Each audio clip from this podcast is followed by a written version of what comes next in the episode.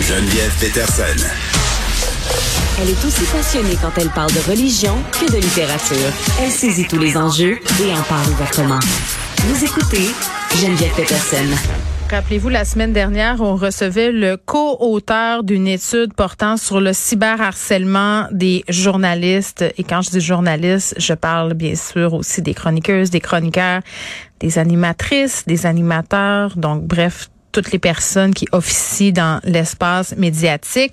Les chiffres, quand même, étaient assez hallucinants. Là. Cette étude-là, qui, je le rappelle, menée auprès de 264 journalistes, la moitié d'entre eux qui disaient avoir été victimes de cyber-intimidation, quasiment 20 euh, qui affirmaient avoir eu des menaces à leur intégrité physique, des menaces de mort, 7,2 euh, Donc vraiment des chiffres qui, bon, étaient très, très interpellants. Et aujourd'hui, c'est la journée mondiale de la liberté de presse.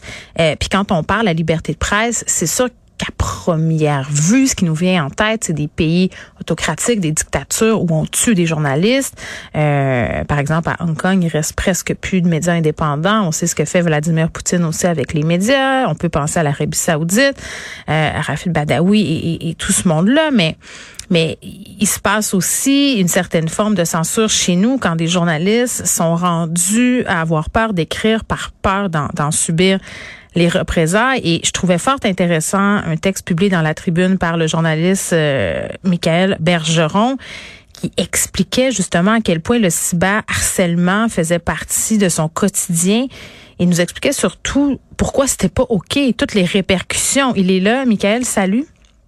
Bonjour Geneviève. J'ai été vraiment, bon, évidemment très interpellée par ton texte parce que tout le monde le sait là, quand on officie dans les médias, ça vient avec tout ça. Mais pour donner l'idée euh, un peu à nos auditeurs de l'ampleur du problème euh, du cyberharcèlement, là, peux-tu nous dire quel genre de commentaires et critiques toi tu reçois personnellement là, puis est-ce que c'est souvent? est-ce que c'est souvent, je dirais, parce que c'est régulier. Euh, je reçois aussi des, des, commentaires qui sont positifs ou des, des, mm. des fois des gens qui, qui viennent discuter, qui veulent discuter, puis ils le font avec, avec politesse, ils le font pas en dénigrant, ils le font pas en remettant en question des capacités intellectuelles ou euh, de jugement. Mm. Euh, donc, ils font vraiment une discussion, puis ça c'est intéressant, même s'ils ne sont pas d'accord. Mais je dirais euh, peut-être quand même le tiers, peut-être des commentaires que je reçois, euh, ben justement, soit sont dénigrants, sont directement insultants, ou euh, ce sont passifs-agressifs, ou mm. ben voilà, ils disent en gros que c'est impossible que je puisse comprendre, ou ils veulent m'expliquer la vie. Tu sais, il y a quelqu'un, il y a un ton condescendant parfois derrière. Mm. Et, donc ça, je dirais, c'est quand même à peu près le, tiers, mm. peut-être des commentaires, que ce soit courriel ou bon, moi là je parle plus courriel parce que les commentaires en ligne, des fois, ça, ça peut déraper là, sur certains sujets. Tu parles des euh, commentaires qui arrivent jusqu'à jusqu'à toi. Puis tu sais, ce qui est particulier, euh, Michael, tu es une personne grosse. Tu as écrit sur cette réalité-là, euh, sur, sur bon le fait d'être une personne grosse dans la vie, dans l'espace public, dans la cour d'école. Et ce que tu nous expliques dans ta chronique, dans la tribune, c'est qu'on vit souvent ce trait physique-là chez toi quand on veut t'insulter. Euh, je sais pas souvent, mais ça arrive. Ça arrive, oui. Euh, si ça arrive euh, comme par hasard, hein, mm. lorsque les gens souvent ont, absolument aucun argument, souvent lorsque les gens euh, commentent mon corps, en fait, ils ne font que ça. Des fois, je ne sais même pas, puis c'est ça l'exemple que j'ai donné dans ma chronique, c'est je ne savais même pas qu'est-ce qui avait provoqué la personne, sur quoi elle n'était pas contente, pourquoi pourquoi elle cherchait à m'insulter. Euh, euh je ne sais même pas c'était à propos de quel sujet. Elle m'a juste mm. traité de, de, voilà de, de gros câbles. Oh, oh, ben oui, puis puis tu sais en lisant ton texte, oui sur le cyberharcèlement, j'avais la réflexion suivante sur les insultes qu'on se lance. Euh, puis je sais pas si tu as déjà réfléchi là-dessus, mais qu'on soit une personne grosse ou pas, notre tendance à accoler l'épithète gros ou grosse avant l'insulte comme pour la rendre pire. Le gros cave, la grosse conne. Euh, il y a quelque chose de, de connoté négatif dans ce mot-là, grosse ou gros. Oui, ça vient ajouter un peu comme quand on ajoute un sacre, ça vient comme aggraver. Oui, mais c'est fou pareil. oui, oui, oui. Ben, ça démontre tout, ça démontre euh, où est la place dans l'image populaire des personnes grosses. Hein. C'est vrai. Euh, voilà, ça Tu sais, je disais tantôt, puis ça peut paraître un peu tiré par les cheveux pour certaines personnes parce qu'on s'entend qu'on est dans un pays quand même où on a une très grande liberté de presse. Là, ça, on peut pas se le cacher. Mais, mais quand je parle de liberté de presse puis d'autocensure puis de dire qu'il y a des journalistes maintenant qui s'empêchent d'écrire certains jours sur certains sujets parce que ça leur tente pas. Tu sais, on a des journalistes aussi qui ont pris des pauses, Michael, euh, de commentaires pendant de longs mois. Euh, tu sais, je pense entre autres, euh, Judith Lucien, à un moment donné, avait quitté sa chronique au journal Métro. Camille Lopez qui a décidé d'arrêter de couvrir le beat complotiste. Bon, elle a pas dit que c'était à cause de la haine. Moi, c'est ce que je comprends. Je suis peut-être dans l'erreur, tu me diras, là, mais ça serait pas la première. Toi, des fois, les commentaires euh, puis la haine sur les médias sociaux, est-ce que ça influence les sujets que tu vas aborder ou même ta façon d'écrire?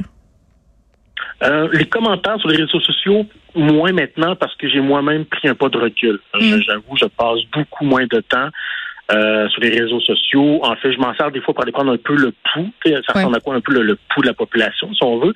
Mais euh, je porte plus beaucoup d'attention. Je publie mes, je partage mes, mes articles. Ça, ça c'est pas mal ce que je fais. Là. Je, je passe plus beaucoup de temps. Euh, T'as compris que c'était pas un espace de débat très, très euh, fertile. Oui. À un moment donné, on comprend ça. Qu'est-ce que tu veux? ben oui. Mais par contre, c'est sûr que les courriels, ça peut arriver. Puis j'en parlais avec quelqu'un quelqu'un d'autre qui fait de la chronique aussi, c'est qu'à un moment donné, il y a des journées où, OK, là, j'ai pas l'énergie pour recevoir le flot qui, je sais, va accompagner le sujet. Donc, des fois, on dit, OK, cette journée je la saute. Je vais prendre un sujet qui est tranquille. Ben, c'est dommage. ben, voilà, j'ai pas l'énergie. Mais moi aussi, je fais ben ça. Tu sais, quand on se sent plus vulnérable, quand on va moins bien, quand on se sent plus fragile. Puis tu le sais, là, les sujets, d'ailleurs, euh, dans, dans l'étude à laquelle je faisais référence, il y a des thématiques qui sont plus, euh, comment je dirais bien ça, sensibles que d'autres, la question nationale, la question de l'immigration, les questions de religion, toujours les mêmes thèmes euh, qui reviennent. Puis tu sais, ce que je trouvais fou, Michael, euh, c'est que cette étude-là avait été menée avant la pandémie. Tu sais, c'était en 2019 qu'on a parlé à ces journalistes-là. Toi, tu serais-tu curieux, mettons, d'aller leur reparler ce monde-là? Parce que depuis deux ans, il me semble que il y a eu de, de l'eau dans le gaz, disons ça comme ça, ou peut-être de l'huile dans, dans le feu. Parce qu'on peut dire qu'il y a un sujet qui, euh, qui a amené une grande décision. Mm. Euh, ah oui, non, c'est sûr que parler de la COVID, ça, ça venait toujours avec un, des réactions et il fallait, quand même être prêt. On, sait qu'on va écrire là-dessus. Juste sur Twitter. Sur Twitter, c'est incroyable. J'ai, dès que tu fais allusion au port du masque, à la vaccination, puis même si tu restes super bon enfant et tout ça, Écoute, euh, on parle de 5, 6, 700 commentaires, de 2000 likes. C'est automatique, en tout cas pour moi. là. Je sais que dès que je parle de ça, même si le but c'est pas avoir des likes, que ça va circuler. Puis je pense pas que ce soit une très bonne chose, honnêtement. Non, puis en fait, tu faisais allusion euh, tout à l'heure au, au, régime autoritaire comme, comme Vladimir Poutine et, d'autres pays qui carrément, il y, a des mesures, des lois, mais des, journalistes qui sont tués. Qui freinent, mm-hmm. oui, voilà. Mais Reporters sans frontières, il considère que ça, cette pression des, commentaires, puis ce, cyberharcèlement-là, comme un mm. danger, comme une menace Mais vrai. À, la, à, la, liberté de presse. Puis voilà, puis juste le fait qu'on a mentionné, qu'on vient de parler, qui, qui peut sembler anodin ou peut-être aux yeux du public de ah bon cette journée-là, j'en parlerai pas parce que je me sens pas l'énergie assez forte pour, pour le faire.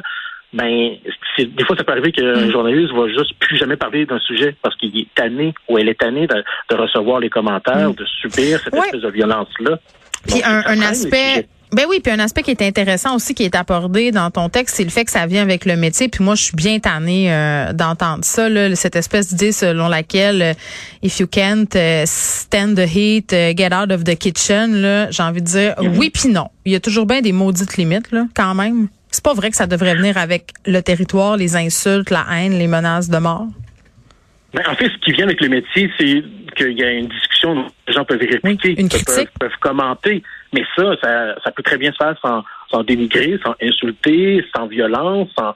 Et je pense que c'est ça que les gens peut-être oublient quand ils disent que ça vient avec le métier. C'est comme oui, la réplique, oui, mais pas les insultes, pas, pas, mm. le harcèlement, pas l'intimidation. Ça, c'est autre chose. Ce n'est pas ça discuter. Mm. Ce n'est pas ça répliquer à quelqu'un. Mm. je pense que c'est ça que les gens peut-être oublient. Et peut-être ça demande à quel point c'est devenu banal, peut-être cette violence-là, en fait, dans, nos conversations. C'est triste, en fait, d'arriver à ce constat-là. Est-ce que tu penses que les jeunes journalistes, voire même les employeurs, sont outillés pour faire face à cette nouvelle réalité-là? Pas tant, parce que c'est quelque chose qui, puis là, c'est pas nécessairement un reproche hein, aux employeurs, mais c'est juste, c'est limité ce que les employeurs peuvent faire, parce que hum. euh, ça rentre directement dans, la, dans ma boîte courriel. Il n'y a, pas de filtre que mon employeur peut faire pour filtrer ça. Euh, ce qu'on peut faire, c'est peut-être bloquer la section commentaires sur les réseaux sociaux, mais encore là, c'est très euh, très ciblé comme mesure. Donc, mm. il n'y a pas beaucoup de choses que les employeurs peuvent faire en amont. Du moins, c'est sûr qu'après, ils peuvent apporter un soutien psychologique, apporter, bon, euh, venir soutenir la personne, mais, mais en amont, c'est difficile. Je pense qu'on tombe plus dans, dans, quelque chose qui est dans euh, l'éducation, de, de, il y a une discussion sociale peut-être à faire, mais concrètement, c'est dur pour les employeurs de, de prévenir ça pour, euh, pour les journalistes, mm. malheureusement. Merci, Michael Bergeron. On te lit dans la tribune? Merci à toi, Geneviève. Bye bye.